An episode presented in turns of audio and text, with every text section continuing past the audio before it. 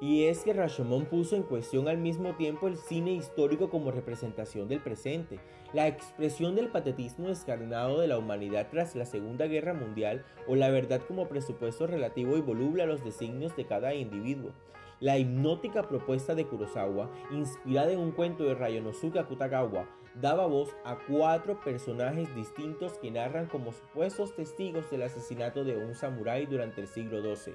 Desde esta premisa, la película desarrollaba la versión de cada uno de los implicados, incluyendo la del propio asesinado, para realizar un portentoso trabajo sobre el punto de vista. Es mediante su particular uso del flashback cuando más visible es la brillantez narrativa de la película, y es que esta herramienta es fundamental y casi fundacional de Rashomon al exteriorizar la misma premisa relativista de su propia historia, pues sus flashbacks son al mismo tiempo reales y falsos, contradictorios entre sí.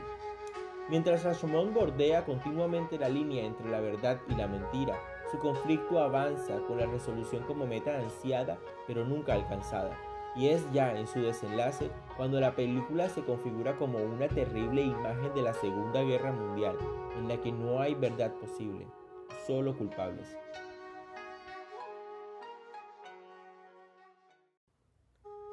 La cinta revolucionó el panorama de la cinefilia tras su victoria en el Festival de Venecia.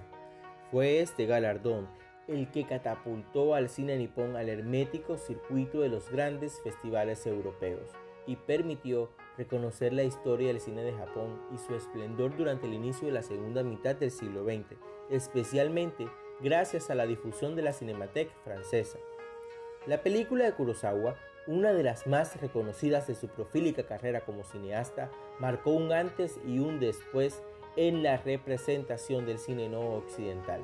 No fue únicamente por sembrar la semilla del interés en Europa del cine japonés, especialmente en Francia, porque la película se aleja completamente de las pautas y códigos habituales de la ficción cinematográfica conocida por la crítica europea y cómo acercarse a una obra cuyas coordenadas parecen inexistentes o indetectables porque no hay background en la historia del cine japonés.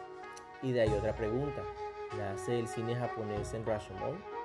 Estas son algunas de las dudas que debieron asolar a los que descubrieron la obra de Kurosawa, que ya llevaba hasta entonces más de 10 películas. Algo parecido se le ocurrió a Henri Pebel, un crítico francés, que destacó la ignorancia de Europa frente a la producción japonesa. ¿Es una obra excepcional?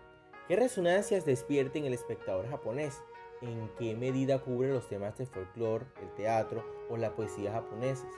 Todas estas son preguntas muy difíciles de responder.